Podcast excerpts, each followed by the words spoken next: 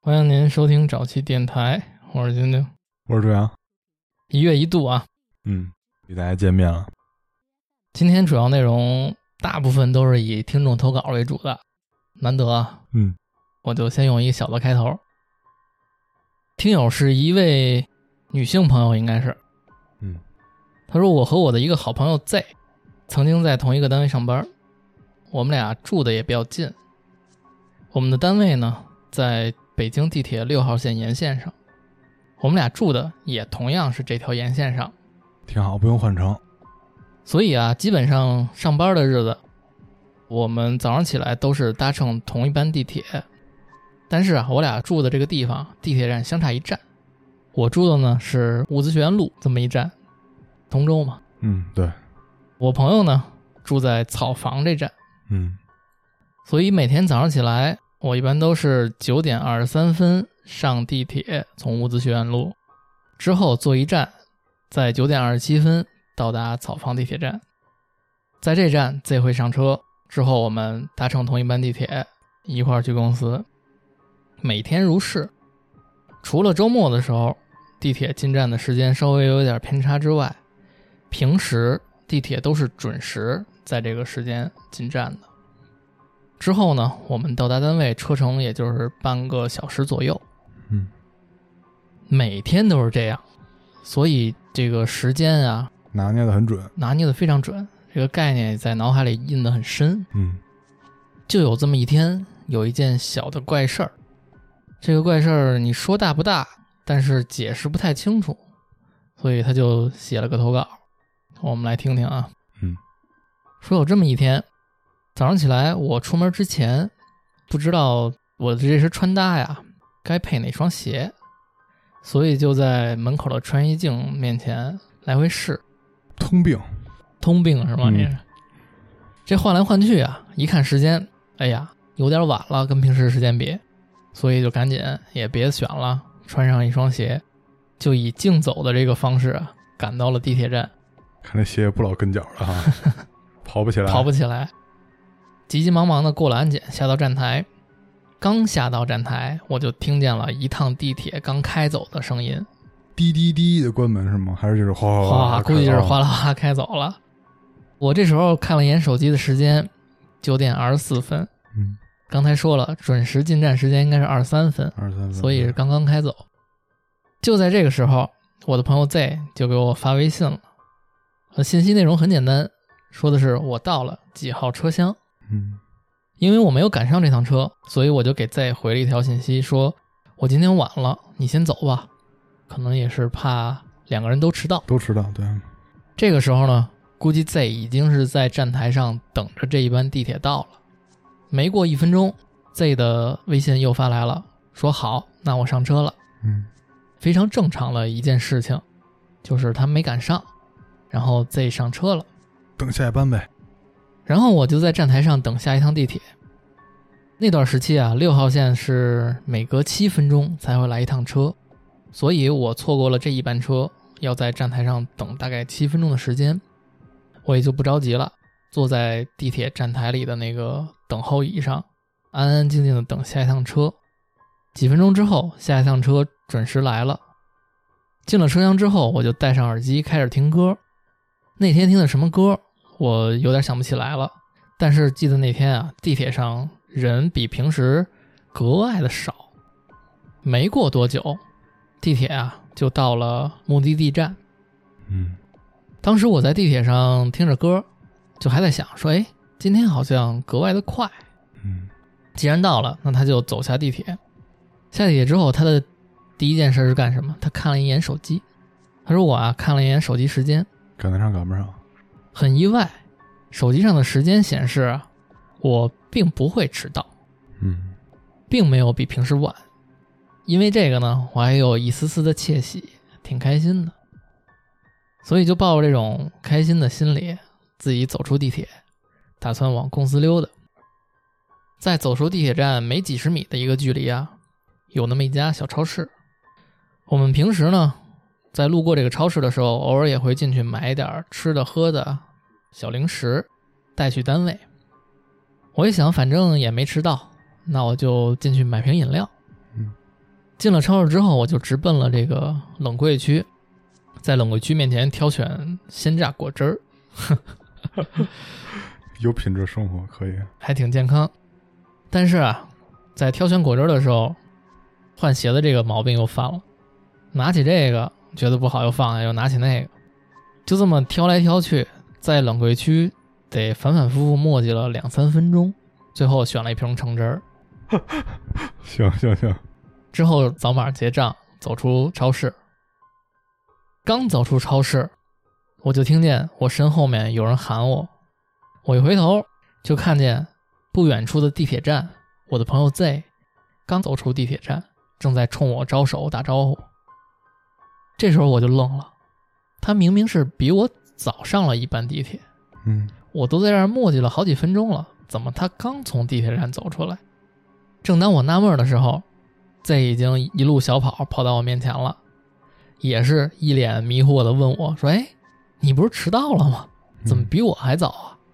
这个时候我俩就都纳闷了，就开始对峙，两人就开始掏出手机找聊天记录开始翻，反正吧，对峙了好一会儿，最后我们俩确定，Z 确实是在九点二十七分从草房地铁站上了那一班地铁，而我也确实是在比他晚的时间上了下一班地铁。嗯但是奇怪的事情就是，为什么我能比他早到目的地？嗯，说白了这个事儿就是 Z 到的时间是正常的，对，但是主人公到时间是比平时早了，超前了，超前了，而且他在挑果汁儿，还磨哦叽了还一会儿。磨叽了会儿。而且他也说了，他在地铁上，他的这个体感感应确实是比平时快，嗯，但是他没多想嘛，因为觉得可能车会有快有慢的这个区别。但是啊地铁的问题就在这儿，轨道就一条啊，你是没法进行超车操作。经常遇见就是这种，在写字楼里的一个电梯，对吧？经常有时候可能我先下去，但是结果哎，你后来下，你先到了，那无非就是中间停的少呗，对对吧？但是电梯就是有好多部好多部电梯。地铁你没法弄这个事儿，他说之后啊，Z 和我都不在那个单位工作了，这件事儿也就慢慢的被我们淡忘了。在前一阵儿，我和 Z 两个人聊天儿，还聊起了这件事儿。他说：“你不觉得当时时空错乱了吗？”我当时鸡皮疙瘩就起来了，因为我在心底里确实也有这种感觉。然后他突然想起来，他呀，就是 Z 啊，那天在地铁里听的一首歌，是蠢朋克的一首歌，叫做《链接》。嗯，在投稿里呢，他也说了，说大家啊可以查一下这首歌，听一下。这首歌里面呢有很多相关于宇宙的音效，啊，对，因为 Daft Punk 他们本身就是这个电音嘛，这一块儿的啊吧是？吧？有网友说，在 NASA 公布的土星跟土星环之间的数据转换声和这首歌尾段的噪音一模一样。对就是在六号线里就跟那个宇宙接上了，是吗？行行行，说怎么说呢？我觉得我平时啊不是一个故弄玄虚的人，嗯平时在日常生活中，更多的时候发生一些事儿，我也都一般习惯于从理性的角度去分析。嗯，但是这件事儿，我实在是解释不了，所以我就是愿意相信它是时空错乱，哪怕只是因为这样想比较浪漫而已。挺好。这时空错乱这事儿也不违心啊，我觉得，说不定哪天就能真有那个， 关于他这种经历的例子并不少见，没错儿，空间的空间的、时间的这种呢，都有过类似的，咱们从网上能看到过的资料。是，这让我想起了之前有一个潘博文事件在网上挺火的，嗯相信知道的朋友也挺多的啊。为了防止有不知道的朋友，我大概说一下，嗯就是二零一几年的时候吧，有那么一哥们儿在网上发帖子说他遇见过一件比较神奇的事情，就是在他上中学的时候，他很确定的，当年有一个身边的朋友叫潘博文，但是由于一个下午的在学校的奇妙经历之后，潘博文这个人从他身边消失了。这个消失是真正意义上的消失，大家还都不记得，对，除了他之外，除了嗯发帖的这个主人公之外，剩下身边所有的人都不记得曾经有过这么一个叫潘博文的人。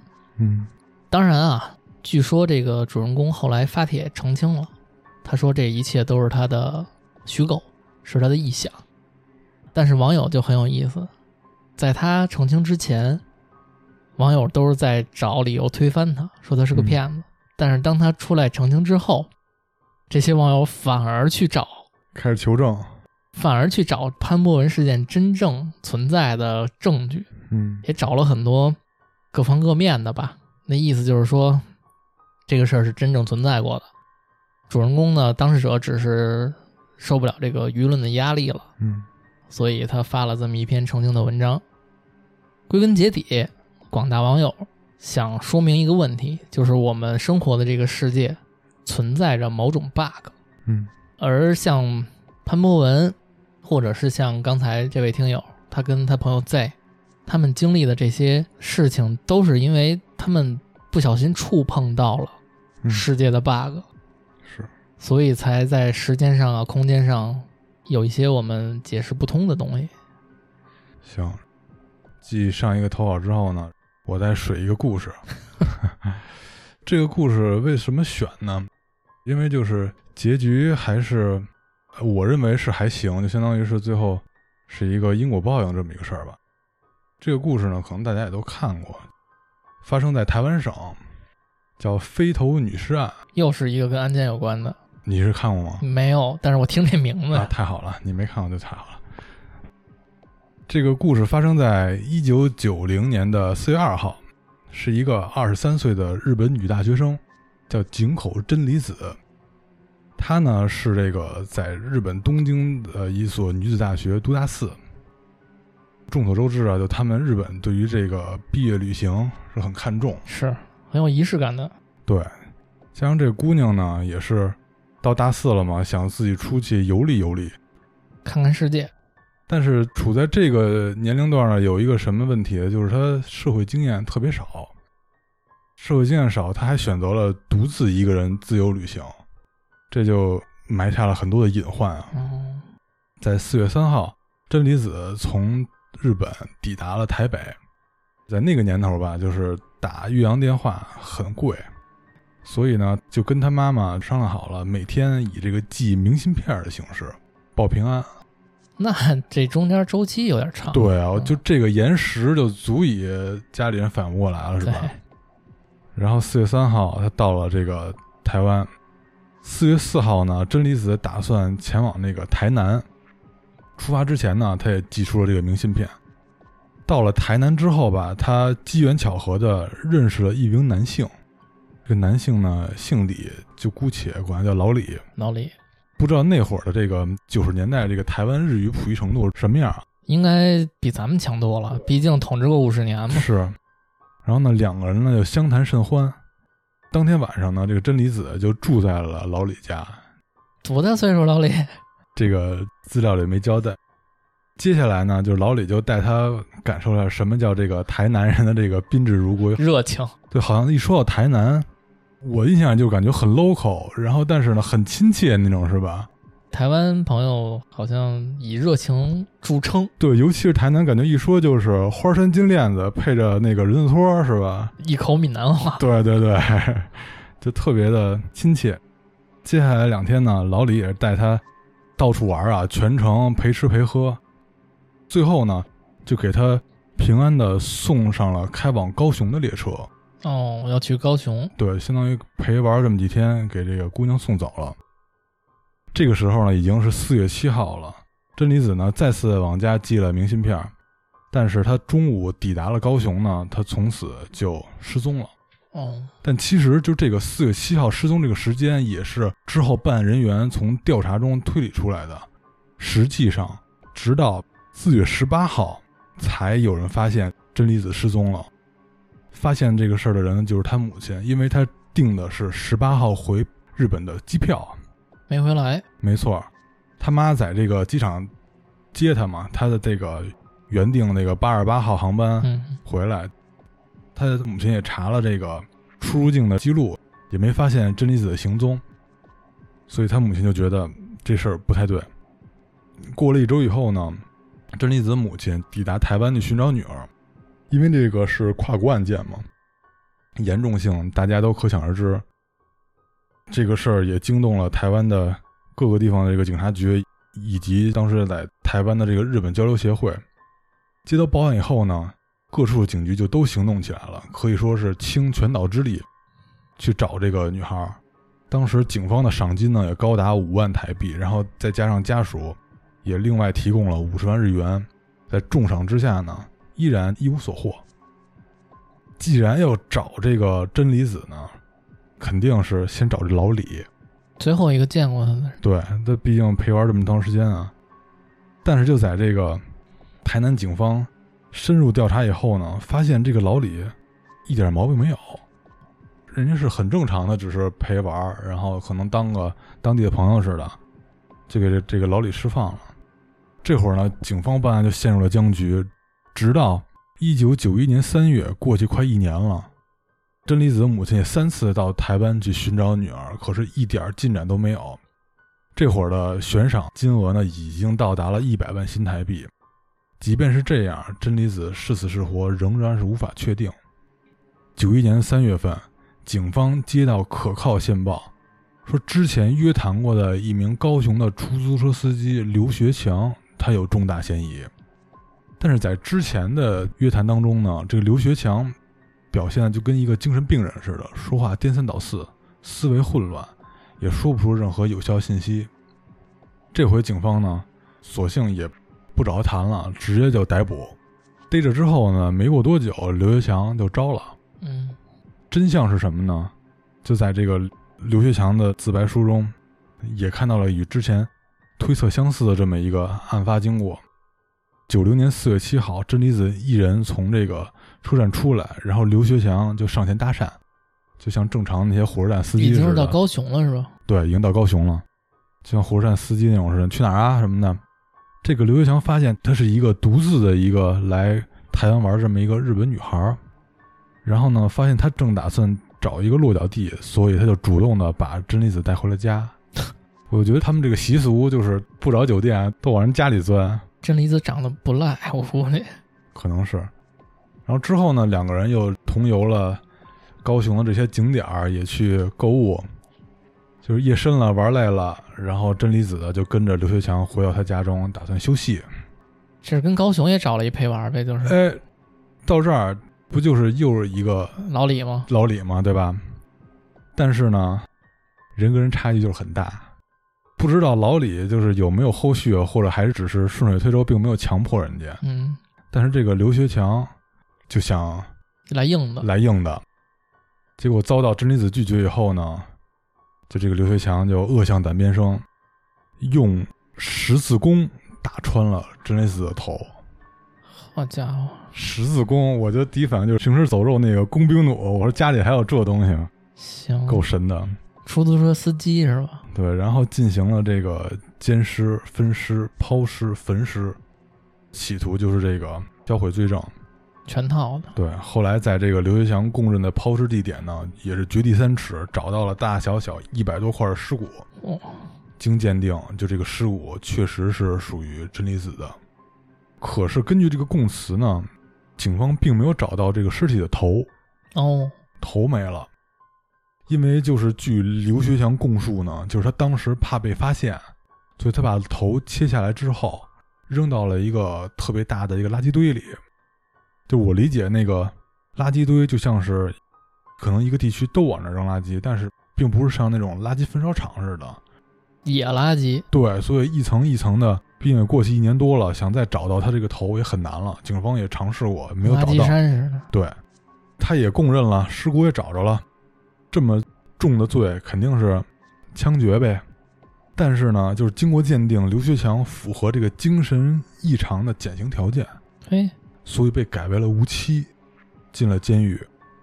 有人就会说，这就是有点不公平啊，就感觉他是在利用这个精神病保护的这个法规给自己脱罪嘛。是其实不然，为什么一开始审问他是那种驴唇不对马嘴，而他还想负隅顽抗？为什么后来就招了呢？是因为就是他受到了比坐牢还难以忍受的折磨。刘学强在招供的时候表示啊，他作案之后每天晚上睡觉都会突然惊醒，嗯，一惊醒，眼前就看到真理子的头在那个地方飞。在他们家飞，对，有时候还是眼睛一直瞪着他。之后他就不敢在家里住了，就在出租车上过夜。水车上，对，他这车上也摆上了各种各样的小的神像，也贴满了这个辟邪的符啊。我操，那还有人打他这车吗？有人可能还觉得吉利呢， 操，就但是也没什么用。刘玉强的邻居还反映，有人说总会接到莫名其妙的来自日本的电话。就邻居家街道，对，邻居家接到，从日本打来电话。同时有人还说呢，就是这个刘学强的出租车车牌号是零三四四四九八，说这个零三四三月四号正好是刘学强被捕的日子，嗯然后四四九八呢，就是我可能不太懂这个闽南话是怎么着啊，就是九号八号，相当于是警方八号查获的这个抛尸地点，九号挖出的真离子的遗骸。由于这个案件性质特别恶劣，日本民众呢对于这个台湾旅游环境印象也一落千丈。刘学强相当于是凭借这个一己之力，把这个拉低了 GDP，拉低了 GDP，拉低了，据说是有两个点。我操，就他这么一个案件两个点。同时呢，就这起飞头女尸案，台湾也修改了规定，就要求这个有犯罪前科的人不能拿到这个职业登记证，说可能是他之前也有一些犯罪前科。小偷小。摸什么的，对对对，这个故事的结局呢，虽然这个女孩死的特别冤，但是凶手也是得到了这个精神上的折磨吧。嗯，虽然我们看到了这个，就比如说是晚上有有这个女鬼头，但是可能我们知道这个始末缘由之后，不会觉得这个女鬼有多么可怕。不做亏心事，不怕鬼叫门，哎，是的，有点像这个香港鬼片的那种套路，就相当于冤有头债有主，对对对，嗯是这么一个事儿不，会伤及无辜啊，没错儿，也是挺可怜的小嗯女孩儿。是哎接下来还是一个投稿啊，投稿的也是一位听友，叫李皮皮。哎呦，如雷贯耳，早期电台的各位主播们，你们好，我叫李皮皮，是早期电台的听友，还说了点客气的话啊，我就不念了。就不多做寒暄了。他说我呀、生活在江苏北部一座滨海城市的一个小镇子里。在我的记忆中，自打我记事儿起，这个小镇一向风调雨顺，镇子里的人们安居乐业，也不曾出过什么大事儿。听家里的老一辈人讲，这个地方在过去的早些年间，是一片盐滩荒地。外公家是从我们这座城市的南方某个地方搬来这个镇子里的第一户人家嚯，开荒者，开荒者。刚搬来的时候，这里还不能被称作镇子，一望无际的荒芜，没入腰间的杂草，没有任何道路。起初搭建的房子也都是茅草屋，圈了篱笆，养了些鸡鸭，拓荒篱，开几块地，过着自给自足的生活。动森，还还真是。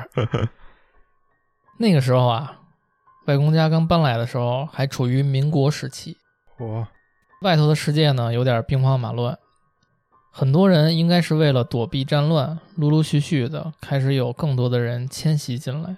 桃花源记那劲儿是啊，哎，不足为外人道也。没错，随着岁月的流逝，这个地方逐渐的就形成了一个小镇的规模。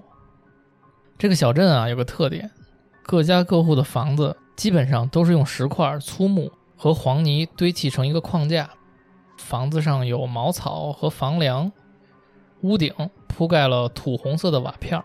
嗯，那个时候一下暴雨，屋顶就会渗水，有的时候雨水会从房梁上滴下来，地还是泥地，沾了水会湿滑泥泞，嗯，于是就会拿来小碗儿、小盆儿摆放在地上，去接屋顶上滴下来的雨水。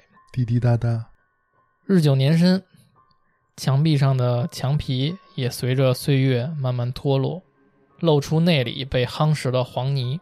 皮皮文笔可以、啊，文笔可以。嗯嗯，把这个环境渲染的，再往后，挨家挨户又开始兴起旧房翻新，可能日子过好了。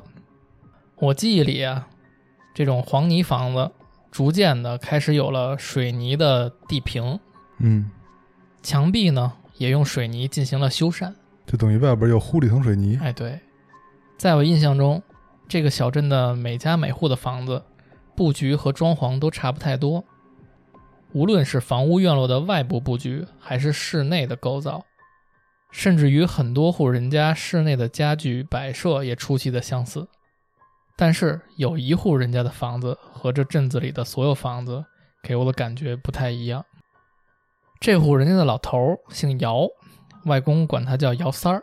嘿，没在今儿那个，真三儿必有事儿。很有可能是因为他在家中排行第三，也不一定。你看三儿就跟排行没有关系，插一句，那三哥为什么叫三儿啊？这名儿是打是你们这个圈儿都这么叫，还是大家都这么叫啊？反正最早是从我们上学那会儿叫起来。就是无凭可考了，这个已经。我觉得可能跟那个《康熙微服私访记》有 关系。 那你都不老黄三儿黄三儿呢？哦，题外话，题外话。对，咱们说回姚三儿啊，嗯，可能吧，可能姚老头儿排行第三，所以我们当地人习惯这么称呼他。说起来，这位姚三爷爷和我的外婆，貌似还有些远房亲属的关联，还沾亲。嗯，外公在我们小的时候，会时常牵着我去姚三爷爷家串门儿。姚三爷爷的身体不是很好，我小的时候有个特殊的爱好，就是每次啊，跟着外公去姚三爷爷家的时候，都会跟姚三爷爷要他那个小药瓶子来收集，就有点类似于速效救心丸那种药瓶子。小葫芦，哎，从外形上看，就像葫芦一样。这里边呢还散发着各种药味儿，有些气味很浓，有些气味则很淡，但是形态各异，有黑色的，有棕褐色的，也有透明的，啊，等于皮皮收集这个是为了玩那个形儿是吧？可能是我第一反应你说闻那个味儿，感觉有点像那个 非洲闻那个 闻那强力胶那个是吧？不知道这么多年过去了，现在皮皮喜欢闻什么？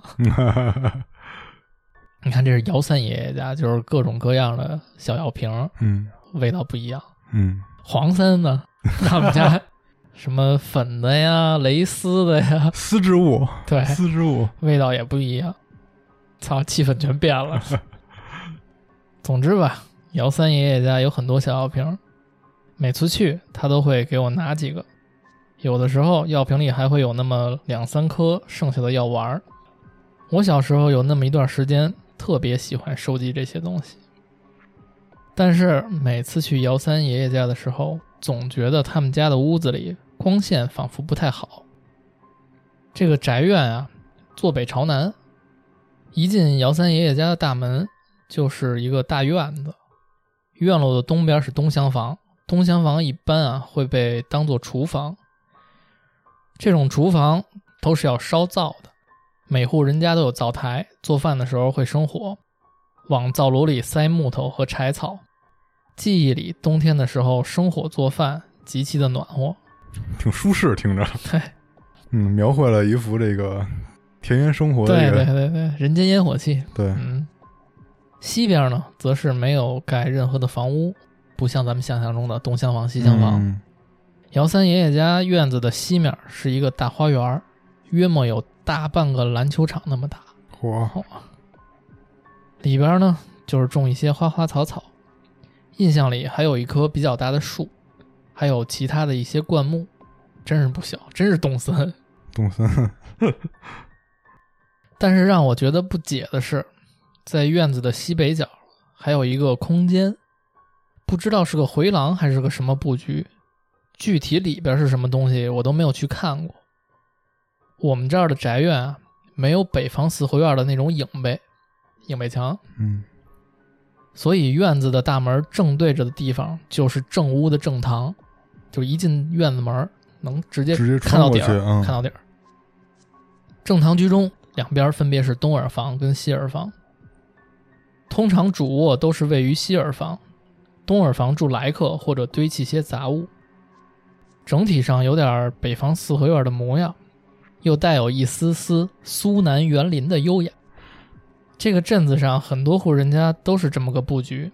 长大后，我甚至猜想，当年每家每户造房子的时候，会不会请的是同一批泥瓦匠？哎，对，一般有可能对，是一这样般是就近嘛。对，这批泥瓦匠根据自己的造房经验，一成不变的给镇子上每一户人家做帮工，以至于镇子上的房子会如此的相像。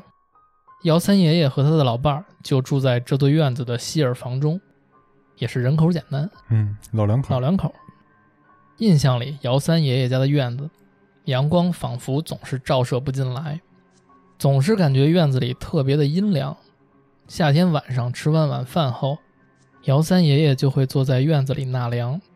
说来也怪，在那个不知道空调为何物的年代，姚三爷爷家的院子总也不热。他拿个蒲扇，并不是给自己扇风，只是用来驱赶那些许的蚊子。反正总结下来就是，他有一个邻居姚三爷爷，老两口住的这个房不错，但是呢，就是有点凉，有点阴，有点阴，对，阴凉阴凉的。姚三爷爷还身体不好，哎，你看看，我总是害怕他们家的院子那个西北角会探出什么东西来。就是他说的有点像回廊似的那个东西、哎，一个的嗯那个独立结小空那个间，结构 啊，嗯，譬如说鲁迅文章里所描写的美女 蛇，又或者什么怪异的东西。接下来发生的一件事情和我所想的倒也七七八八有些接近了，飞天蜈蚣，那让我想起了《新白娘子传奇》里那蜈 蚣精。是，那还是一个盛夏的傍晚，吃完晚饭后，我照例跟着外公去姚三爷爷家串门儿。又去收瓶去了。他们在院子里纳凉喝茶，而我就在院子的花园里把玩我刚刚收集到的小药瓶子。知了还在树上发出很尖锐的声响，但是仿佛就那么一瞬间，突然就鸦雀无声了。哦，我抬起头，望向花园深处，西北角隐隐约约有个黑黢黢的影子。突然，周围就有点凉气袭人的感觉，和那种夏天的自然风不太一样。通常夏天的傍晚的风吹在身上，虽说不上燥热，但还是有一点暖暖的感觉。但这股风的感觉不同，这是一股真正的凉风。是和空调里吹出来的那种十六度的凉风感觉是类似的。嗯，他还做了个比喻：如果夏天打完球，满身大汗的直接进到十六度的空调房里，就会感到这种刺骨的冷。但是他在室外啊哈，对，此时这股凉风给我的感觉正是如此。我抬头望向院子的西北角，那一刹那，我整个人陡然头皮发麻。我看见了一只黑色的、毛茸茸的大爪子，呃，就像是山林里的猛兽的爪子，但是那个爪子巨大无比，约莫得有一米长短。按照我当年不到一米二的身高，那个爪子如果抓住我，一定可以死死地锁定我的身躯。在月光下，我惊诧地说不出话来，整个人冷汗直冒。那个巨大的爪子上面布满了黑色的绒毛，正伏在西北角的墙壁上。那他没看见身体是吗？它可能是这个爪子这么抠在那个墙上，哦身子影在那个哦，OK，墙后边儿，指甲尖锐，发出寒寒的冷光。那不像一般动物的爪子，因为正常的动物不可能有那么大的体型。我当时无法动弹，更发不出任何声音，像是魔怔了一样，站在那里呆若木鸡。不知过了多久，那个爪子啊在墙上就那么划拉了一下，缩回到了花园西北角那个未知空间里去了。就在我想啊，它这个空间肯定是从院子里是有视觉死角的，嗯，就相当于那个黑色毛茸茸的那个跟他卡了一个视角，对，只是一只手掏出来这样。对对对对。嗯，明白。随着黑色巨爪缩回，我整个人仿佛就像机器重启一般，可以活动四肢。我不知道周围的姚三爷爷和外公看见没有，但是我心里感到极其的害怕。我怕我一说出来，那个爪子又会瞬间冒出来，把我一把抓走。于是我赶忙谎称尿急，让外公赶紧带我回家。而这件事儿，我回去后并没有对家人提及，直到后来发生了另一件事儿。此时的姚三爷爷因为长期身体疾病缠身，在一次住院的起夜过程中突然摔倒，撒手人寰。这件事儿是姚三爷爷的老伴儿姚三奶奶在一次闲聊中口述的。他说下面有可能有点方言，我看吧，要是能换成普通话的，我就都换成普通话。接下来啊是姚三奶奶的第一人称视角，嗯她说老头儿走了以后，我就一个人住了空屋子，儿女有时间就过来看看我，忙工作没时间的话，我就一个人平日里出去打打小牌，晚上回家随便做顿饭，吃完就洗洗上床睡了。前天夜里，我在西屋里头睡着，夜里啊钟敲两下的时候，就两点呗，我就突然很想解手，解手就是上厕所。上厕所，哎，这北方咱都知道。嗯，我当时啊是背朝着外面，面向着里头睡的。就在这个时候，感觉有东西在划拉我的后背。嗯，开始啊，我觉得有些痒痒，但是又有那么点疼。刚开始那会儿，我还以为是在做梦呢，但是越来越觉得不对劲儿，就醒过来了嘛。嗯我就以为是家里进小偷了。然后我人还没翻身，头就扭过去看，咱们可以想象到一下，嗯，明白。身子没动，光扭头。这一回头，我就看见了一个毛茸茸的、黑漆漆的东西站在那儿，黑乎乎的，看不清是什么，但是能看出来是毛茸茸的。它正在用手划拉着我的后背，嗯我一下子就被吓得大叫起来。也就是这个时候，这玩意儿突然就消失了。后来啊，我就睁着眼躺到天亮，不敢睡，也没敢动。这个以上是姚三奶奶说的啊，现在我换回李皮皮的这个视角，嗯他说：“我不知道姚三奶奶看到的这个黑影和我幼年看到的大黑毛爪子是不是一个东西，也不知是活物还是来自另一个世界的东西。但是我敢肯定的是，都不是我们日常生活里所能常见的东西。”随着时间的推移，姚三奶奶也去世了，姚三爷爷家的那个老宅也就空置了。他们的儿女就把这个房子租给了外来的一位猪肉商贩。这个猪肉商贩啊，那些年间啊，贩肉赚了不少钱，生意在当地呢也算得上风生水起。不过，自打这个商贩住进去以后，猪肉铺的生意就开始衰败。这个商贩呢，本来是个五大三粗、身体强壮的汉子。是屠夫吗？啊，对，屠夫、猪肉商贩嘛。后来却开始莫名其妙的生病，而且病情慢慢恶化，整个人也没了精气神儿，脸色蜡黄。本地医院的医生从头查到脚，拍了 X 光，也照了 CT，都看不出个所以然来。大多也就是开些药给他，让他回家吃药，再观察几天。周边的邻居建议这个商贩啊去省里的大医院看看。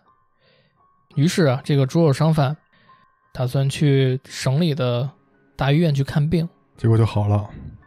再后来就听说，这个商贩死在了去省里看病的途中哎，呦这病还挺急的我。还以为离开这儿就能好呢。往后多年，我初中毕业之后便独自一人去了苏南某地读高中，很少回家。某年高中暑假期间，南方梅雨连绵，我十分不适应那边湿漉漉的天气，于是坐车回来镇上。时值盛夏，穿过幼时熟悉的巷口，沿着记忆中的石板路来到这个老宅门口，透过锈迹斑斑的铁门门缝往里张望。宅院里面空无一人，但是花草茂盛。烈日下，老宅里依然光线暗淡，阳光仿佛依旧照不透这座院落。我还给一结尾。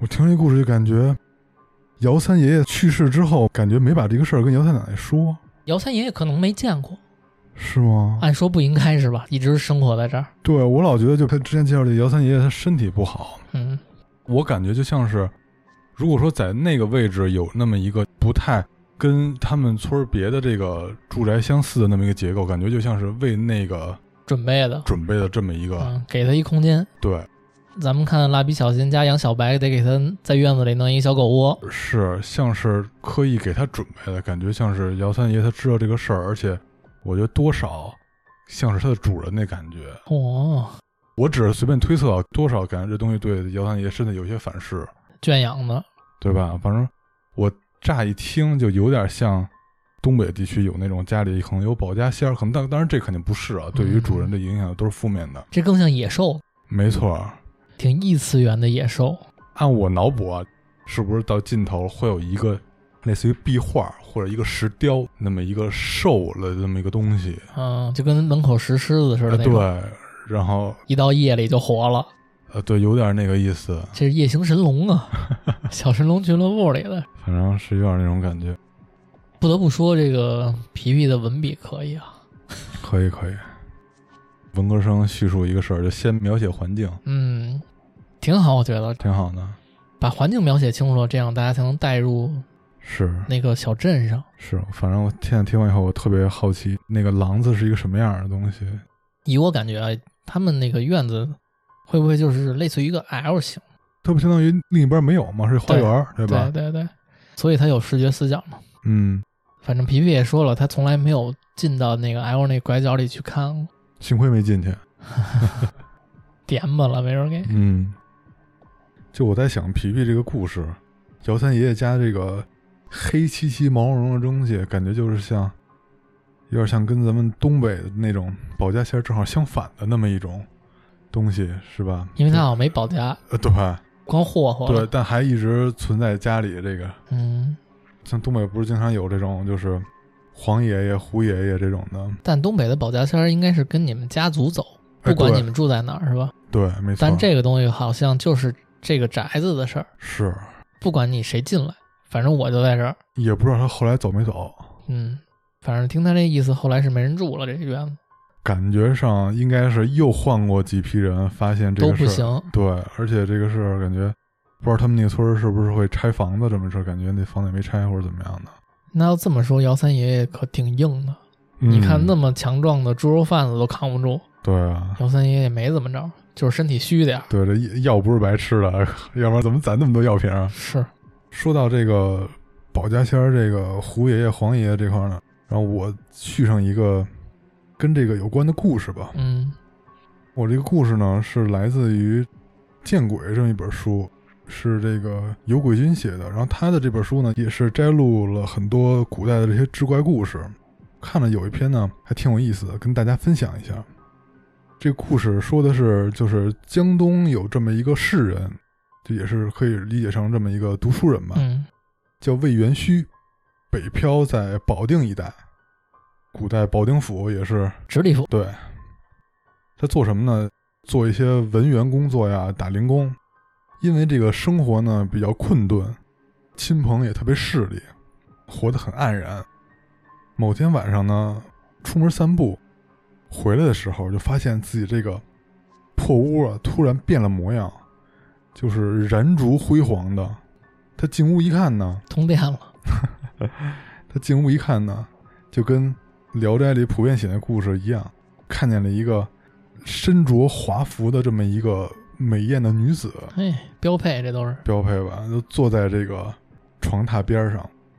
一看见这个白富美啊，魏元虚呢就立刻就笑盈盈的迎上去了。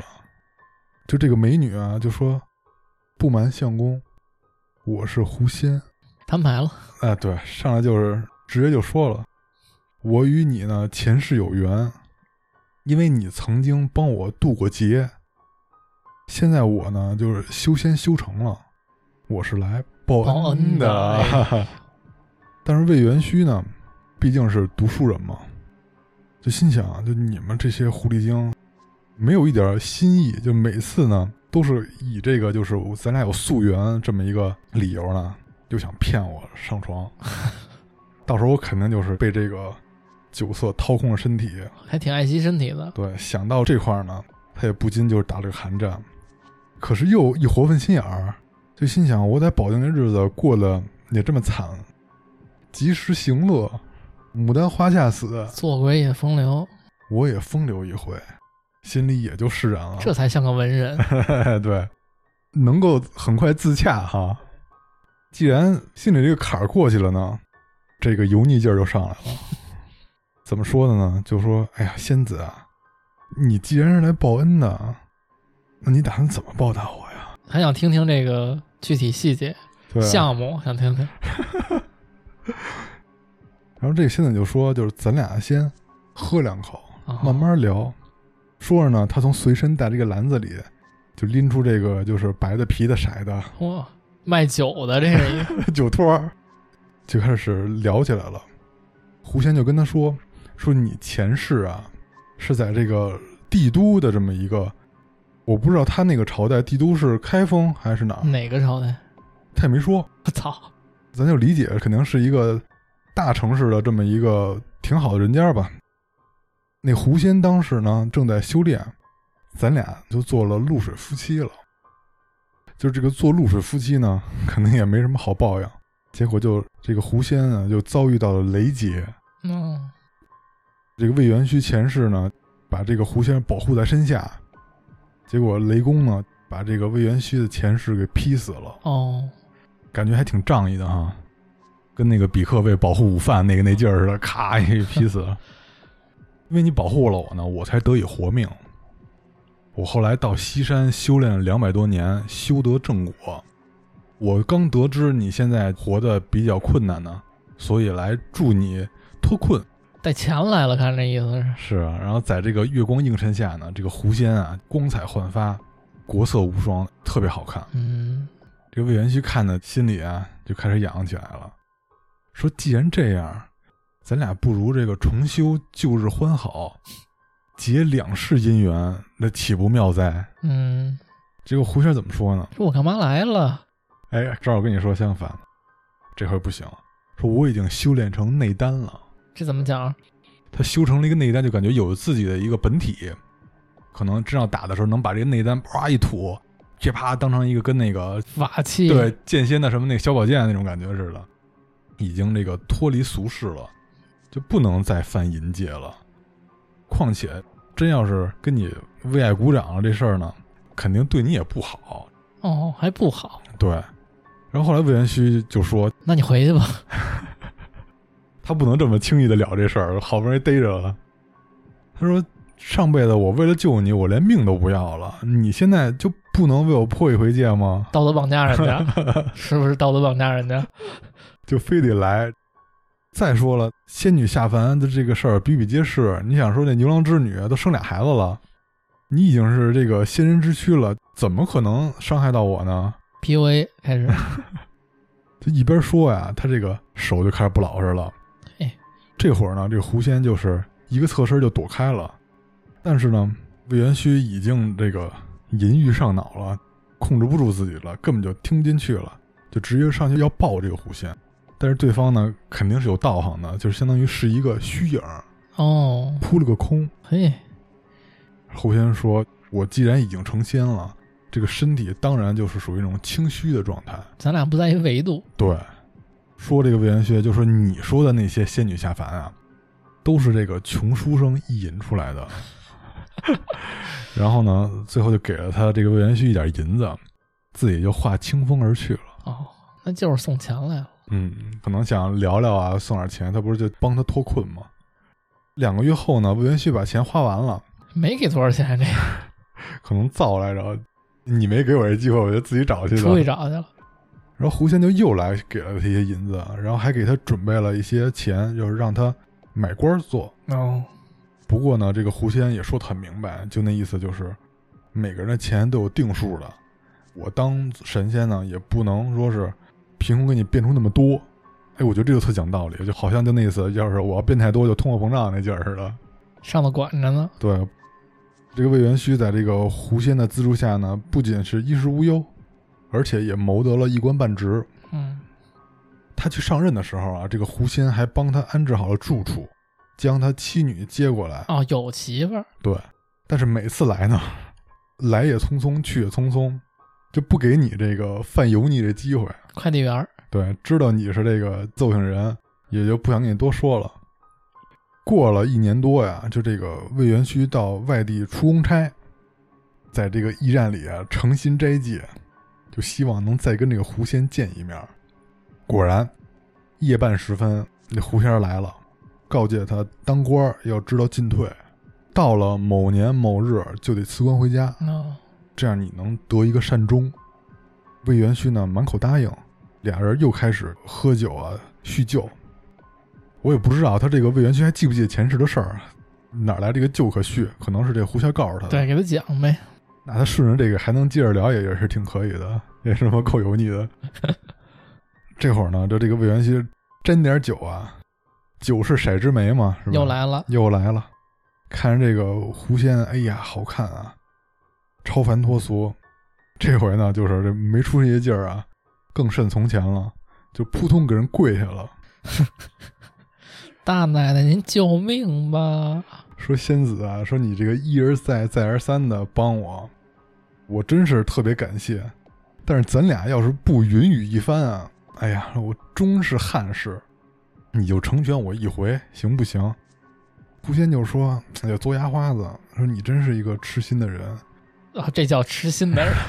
哈领教了，领教可了。能对他印象还行，也没好意思张嘴骂街。就是，如果我这回碎了你的心愿，那以后咱俩就再也不见了。就你是不是同意啊？这事儿，我肯定不同意，绝对不同意。对吧？有理智人肯定都是这样的，但是丫就同意了。魏延熙就心说，就是痛快一会儿是一会儿，今朝有酒今朝醉，就是之后那事儿我管不了那许多了。这这以后少一朋友啊，这是多好一朋友啊！对啊，这已经不是一维度的朋友了，能帮你多少事儿呢？有一方法能治他，就是下回仙女再来变丑点儿。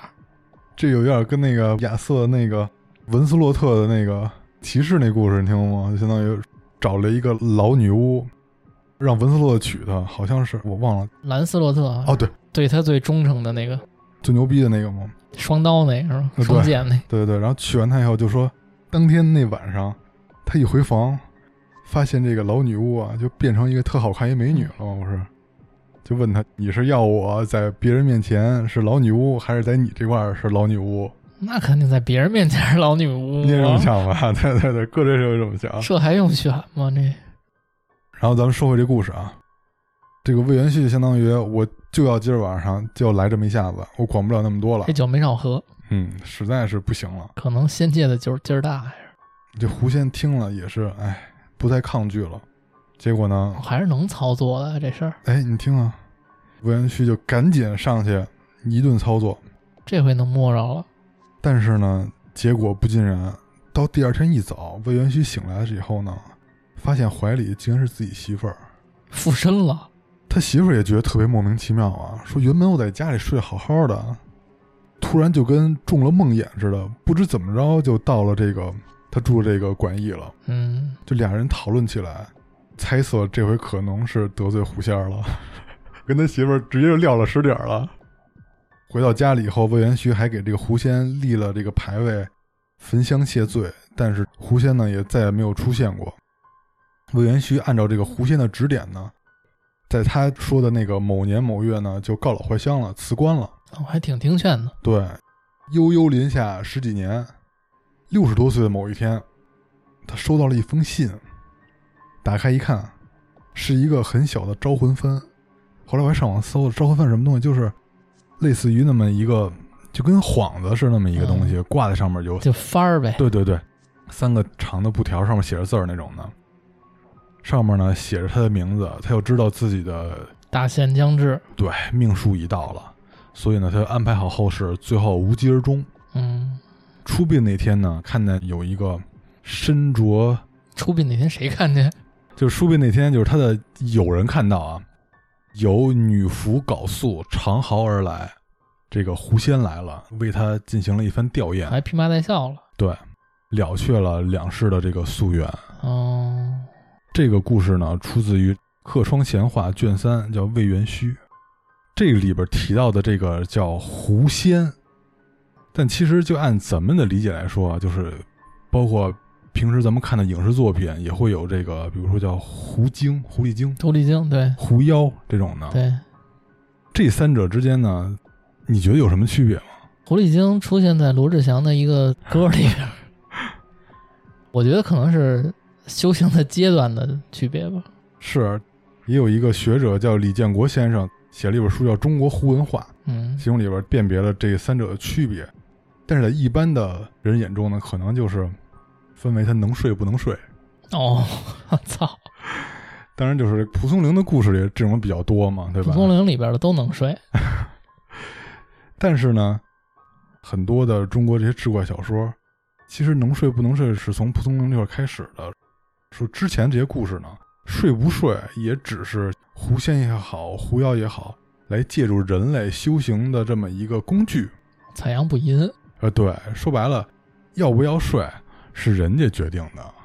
就是人家想睡，你说不睡，你也跑不了。哎，对，这只是文人学子啊在意淫这个东西，但其实也只是沦为别人的一个工具而已，嗯也是大家的这么一个工具人儿，对普遍的愿意一厢情愿这么一个想法吧。下一个故事呢，是来自于我们听友群的听友提供的投稿。这个听友呢叫做艾斯，喜欢芋圆，海贼王那块儿是的，这个听友呢姓高，所以咱们在这故事里就称呼他为小高。王，这个事儿呢，发生在去年二零二一年。小高呢是一个在读的高四的艺考生，嗯，还在属于这个紧张的备考阶段。所在的城市呢是郑州，他们画室啊和另外一个画室呢，在同一个学校练画画。因为他们画室是后进来的，所以呢，他们被分在了这个四层。正好呢，他们这个寝室呢是四零四寝室，还迷信，是，越迷信越赶上这数。因为去年这个疫情反反复复嘛，所以之前那个画室的很多老师和学生呢都回家去了，所以整个这个宿舍楼啊，就剩他们画室这几个寝室的学生了，哦，就是宿舍楼比较空，说白了就是。他们这个寝室呢是怎么一个情况呢？就是最普通的那种八个床铺，相当于四个上下床。他的床铺呢是一开门直接看见的那个床铺，就是离门最近的这个，对对对，相当于一开门直接进来，一第一眼看见的是他的那个铺。那每天得他关灯，嗯，反正这个一般是不是都是这对位对置的对关灯？也是很平常的一个晚上嘛。七个女生就是哦，七个女生，啊，对，剩下一张床上住一男的，空着一个床嘛，大家聊聊天儿，大概十一点左右各自躺床上开始睡觉。这里要插一嘴什么呀？就是小高呢，平时会戴一个手链儿，是他母亲呢从那个喇嘛庙里请的这么一个手链儿。嗯，请这个手链儿发生一个什么事儿呢？就是他母亲请完这个手链儿的时候呢，就被一个老的喇嘛拽住了。说没给钱，那倒不是，说的是您啊，跟这个手链没什么缘分，你就别戴了，你回家给你们家里人戴。同时呢，就是对着这个手链呢，也是双手合十念叨了几句，开了个光，哎，从这个工艺品给加了个 buff，成法器了。对，附了个魔，老喇嘛挺负责任，嗯，即便你不戴，也给你加持一下嘛。小高平时会戴着这个手链，当做是个护身符似的。但是那天呢，他洗完澡就随手把这个手链放在阳台上了，等于就没戴这个手链。就在这天晚上，他就心里有点忐忑，因为他摸了一下手腕上呢空落落的。当天晚上正好赶上是一个下雨夜，他闭上眼睛要睡觉的时候呢，突然感觉身边极其的安静，甚至连他室友的呼吸声以及窗外的雨声都听不见了。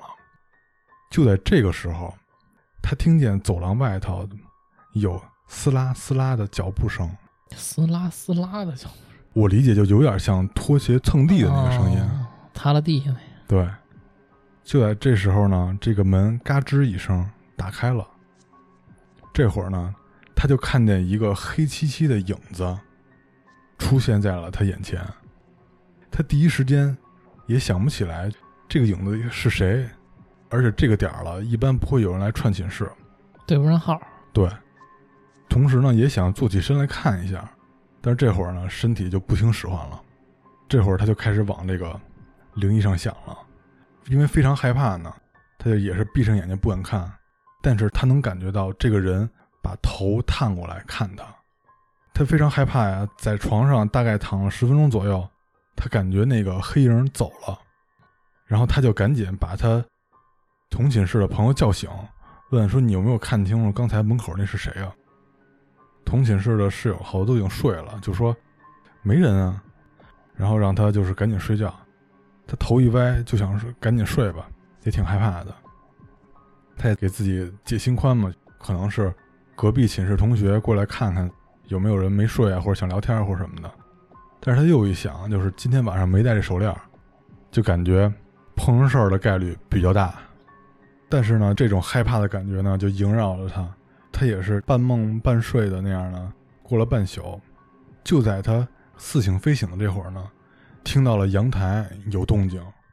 因为自己这么半宿一直迷迷糊糊的吧，折腾太累了，也不敢看究竟是怎么回事儿。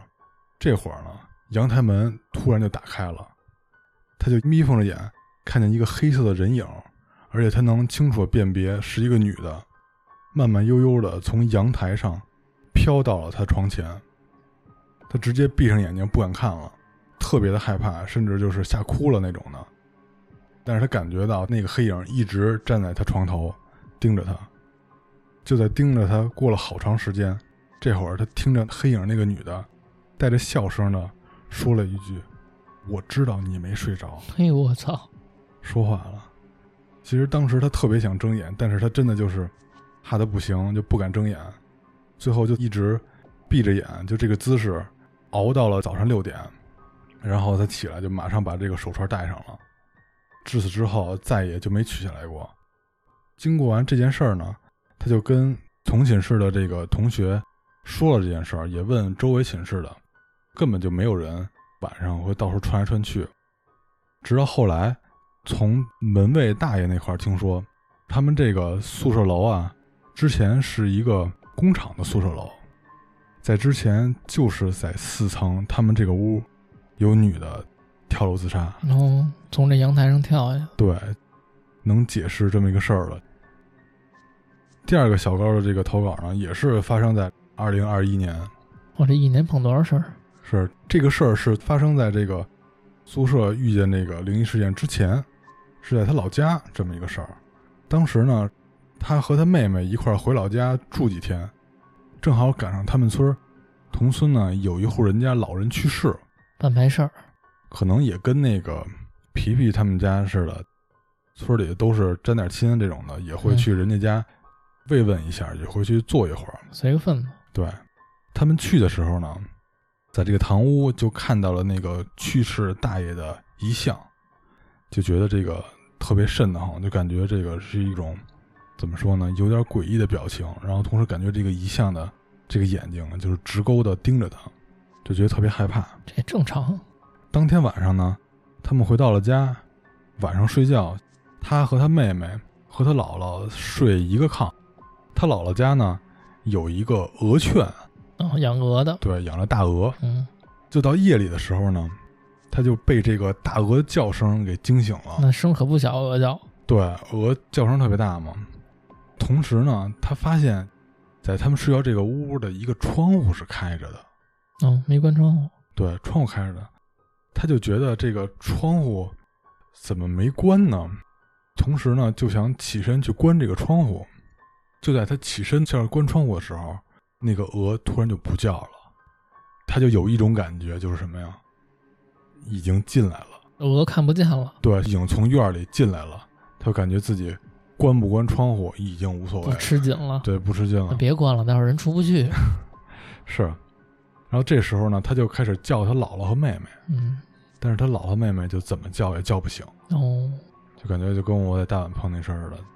第二天呢，他姥姥回忆这个事儿就说，岁数大的人叫都轻，平时自己睡觉都很轻的，不可能就是叫不醒。对，包括鹅叫那么大声都不醒。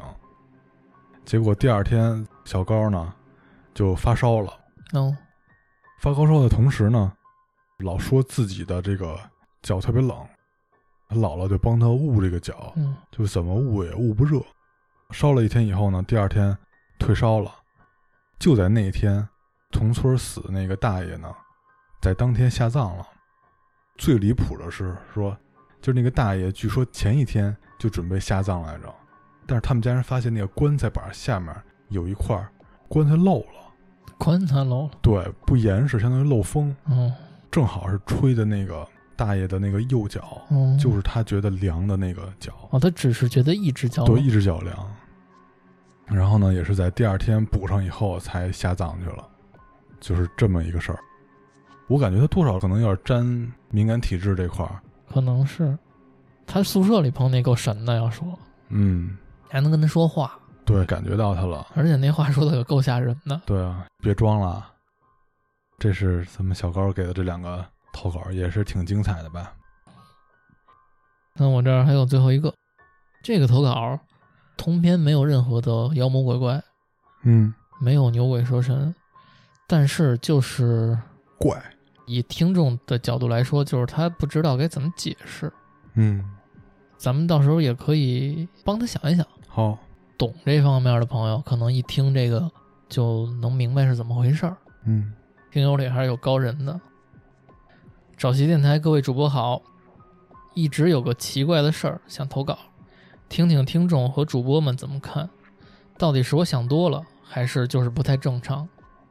如果内容不够灵异，你们就当个小事儿看看得了。说我呀，上班之后一直住在我家宣武区的老房子里，很老很常见的那种五层的赫鲁晓夫楼。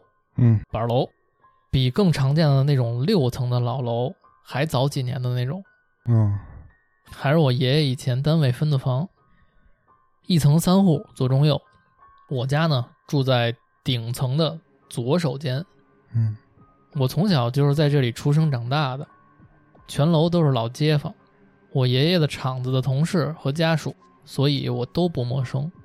然而，从我有记忆的时候开始，我们这一层中间的那户住家儿就一直是搬来搬去的，就是他们家这街坊呗，唯一的这一家街坊。一直换人是吧？对，啊听家人说呢，以前也是老街坊，家里边那个叔叔还是我爸以前同学，在这儿住的时候，两家基本上都不关门儿，但是很早之前他家就搬走了，所以再后来这户基本上就一直空着。虽然几年里也偶尔租出去过，但是都很短暂。我上高中和大学的那几年，我们家搬走了，但是大概六七年之后，我自己搬回来了，所以前前后后，我在这边住过二十多年，对中间这户曾经租住过的人几乎就没有过一点印象。很频繁换的，我原来一直觉得是因为中间这户户型采光和通风都不好，又是老楼，所以一直不好租。现在他中间这户不是南北通透的，对，那户是怎么说呢现？在它靠北边这边只靠一面儿，对，只靠一面儿。嗯、有的是只靠北，有的是只靠南。对对对，相当于它只靠南，北边这边没有窗户。嗯、对，中间那户的户型应该是最小的户型，嗯， 对，但是最近中间的那户人回来过两次。租住在这儿的呢是一家三口，男的四五十岁，一个中年大叔，他媳妇儿我几乎没见着过，好像是不出门儿，还有一个看着不到二十岁的闺女。他们家差不多是二零一五年左右搬来的，记这么清楚是因为那年我表妹毕业了，之后就经常来我家玩儿，来住几天。表妹呢特别爱刷手机，边刷手机呢还边嘎嘎乐，乐的声特别大，操，可以想象啊，那个岁数的小姑娘。是，而只有我表妹这么一乐，动静这么大，才能盖过去这隔壁他们家闺女的乐声。就是相当于他们家姑娘就嘎嘎乐，整天。只有我表妹来了，乐疯了，才能盖得过去隔壁这闺女他们家的乐，这得多高兴！是怎么乐呀？是就是天天就那么嘎嘎嘎乐。哎，他接着说了啊，说那会儿啊，我们也实在很费解，说隔壁这家怎么就过得这么高兴？经常过了晚上十一二点了，甚至更晚了，凌晨了，就听见他家闺女跟那儿咯咯咯的使劲儿乐，咯咯咯儿，哦，就是那种前仰后合、喘不上气儿的那种大笑。每次只要一开始乐，就没完没了。隔一会儿咯咯咯乐一回，断断续续得持续半个多钟头到一个多钟头，这肺活量跟腹肌都可以啊。那相当可以。不是这持续半个钟头，这么乐，我已经开始起鸡皮疙瘩了。偶尔啊，有两次给我吵醒了，大半夜的呀，我就咣咣捶墙，但是也没什么大用。该乐还乐，所以那会儿啊，每次我表妹一来，我们就开玩笑说，你们俩今儿晚上又得较量起来了。拼笑啊。说也就一两年吧，边上这户人家呢就搬走了。搬的那天楼道里动静特大，连人带家具叮咣五四的，老楼嘛没有电梯。我当时心想啊，果然这家还是留不住人，才有点人气就又搬走了。但是后来我发现他们家虽然不在这儿住了， 但是笑声还在。没没有，那那就真灵异了。但是这个房子呀、啊还是属于他们家的，就是他们家没有退租，哦，只是搬走了。隔三差五回来人，哎，因为在这四五年里啊，我一共见到过三次他们的家人。第一次是几年前，我在楼下看到那男的，就是男主人啊，嗯，俩手揣兜从楼里走出来，上了车开走了。第二回呢，是一个多月之前，我晚上下班回家，正好跟这男主人啊走一对脸儿，我上楼，他下楼，认识啊，就随口打了随手给一嘴巴。 就随口打了个招呼，说您回来了。这男主人呢，说哦没有，我回来拿点东西。嗯，我就说，好长时间以前啊，有一次那个邮局的敲您家门，说有您的挂号信，我以为您不回来了呢，还跟这个邮局师傅说您不住这儿了。这男主人一听，说声谢谢啊，就走了。但是啊，我发现他空着手，他可说他是回来拿东西的，那有可能是揣兜里了，可能小东西对是吧？嗯，第三次啊，是上个礼拜周末，就越来越勤了啊，见着、嗯，我回来一看，我家门口放着的这个整箱的猫砂被挪开了，嗯可能是快递放门口，有点碍着人家开门儿，嗯知道这是又回来人了。而且进屋之后啊，能听得见他家里啊挺大的说话声，毕竟嗯老楼隔音不太好。嗯，是，男的女的都有。我的第一反应是，哎，这一家三口搬回来了，我就把大门打开，看了一眼门外头的电表，嗯，电表呢是亮着灯的。但是不走道儿。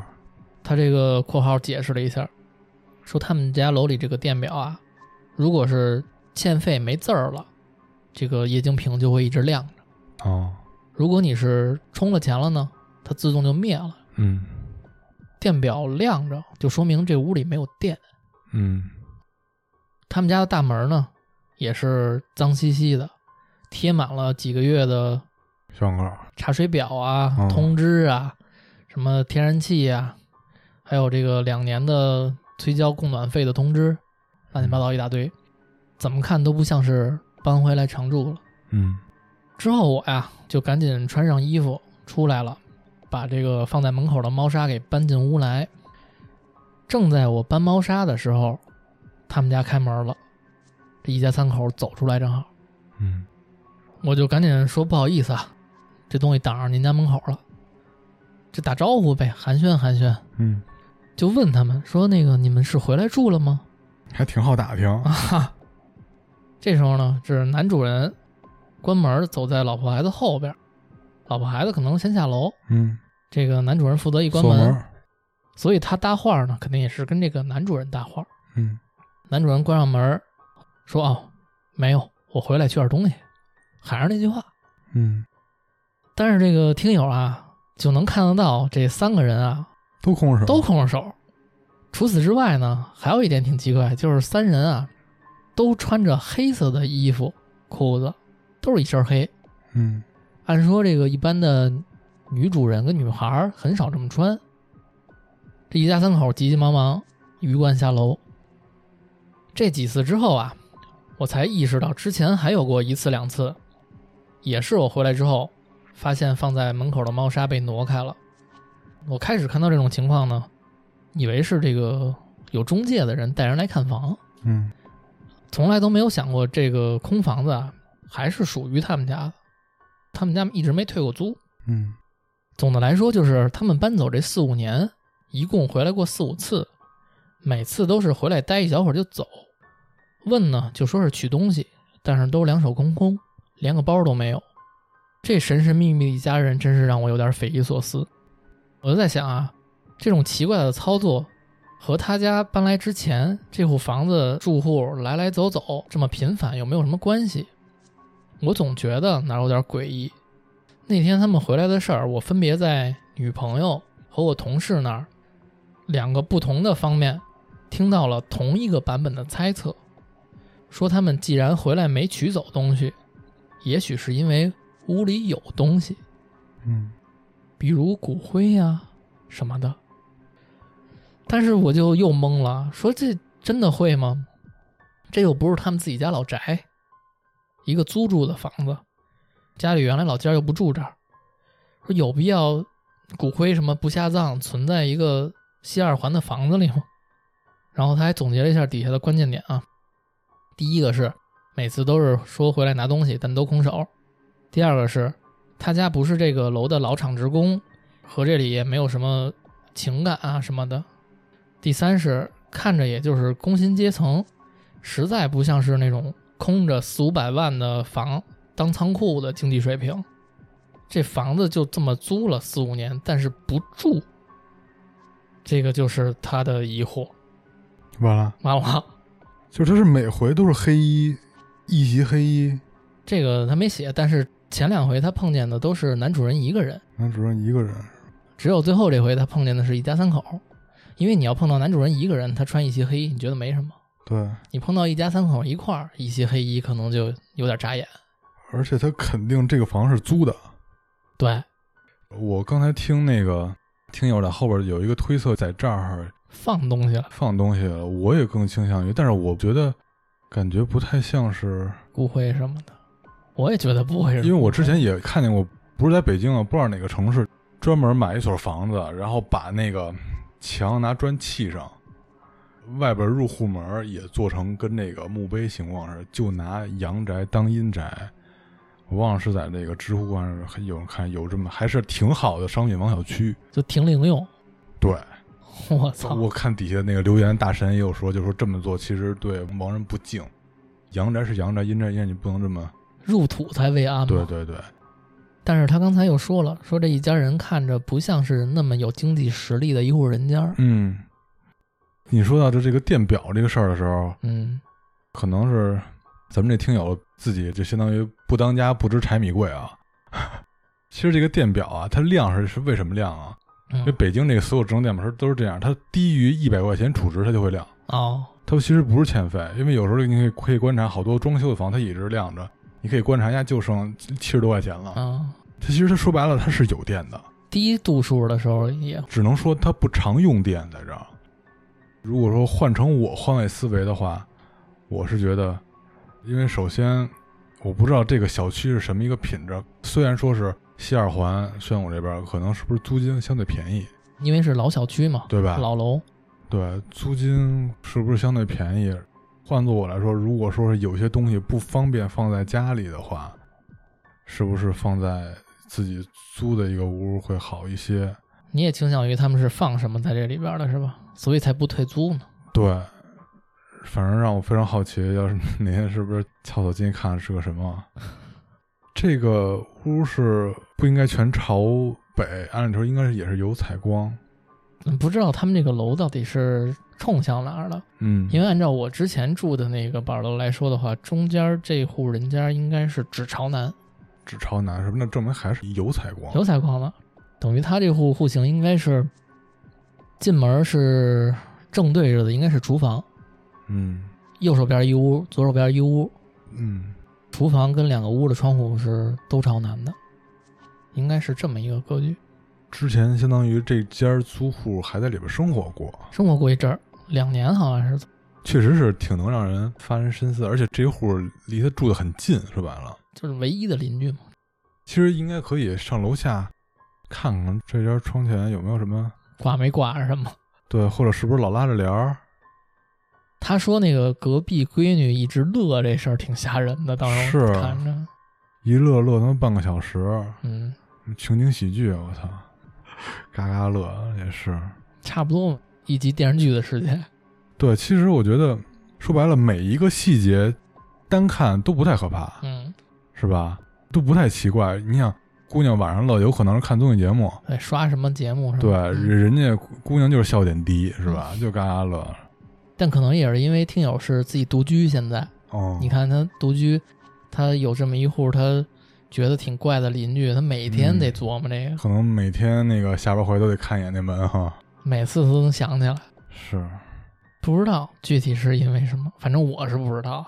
我也不知道。我一开始你说这个邻居怪，我老以为是什么，比如说门口放个什么镜子加剪子加红线这种东西呢，风水这块对儿对对，以为这种，你今天一面镜子照着我，我明天两面镜子照着你，感觉像这种那都故事。快打架了。 不知道听友里边有没有对懂这方面儿的？对，如果他们要是真的是因为某种原因的话，保不齐身边有人经历过这事儿啊，或者懂这种事儿的，能给解释解释。对，而且他之前说这个这户的租户老换嘛，嗯，也不知道别的层的这一户是怎么个情况，是不是也是？你说跟住宅风水有关系是吗？倒不应该风水，就是在这一层是不是怎么着？这一户里有点什么小故事什么舞的？这有点像姚三爷爷家那宅子、哎哎哎，对，是吗？隔着一面墙就没事儿。看看有没有听友能明白怎么对回对事儿的。对，给咱们破一下这个。，对，给他留言。嗯哼，那就感谢您收听这期早期电台，我是宁宁，我是钟阳，下期见，拜拜。拜拜。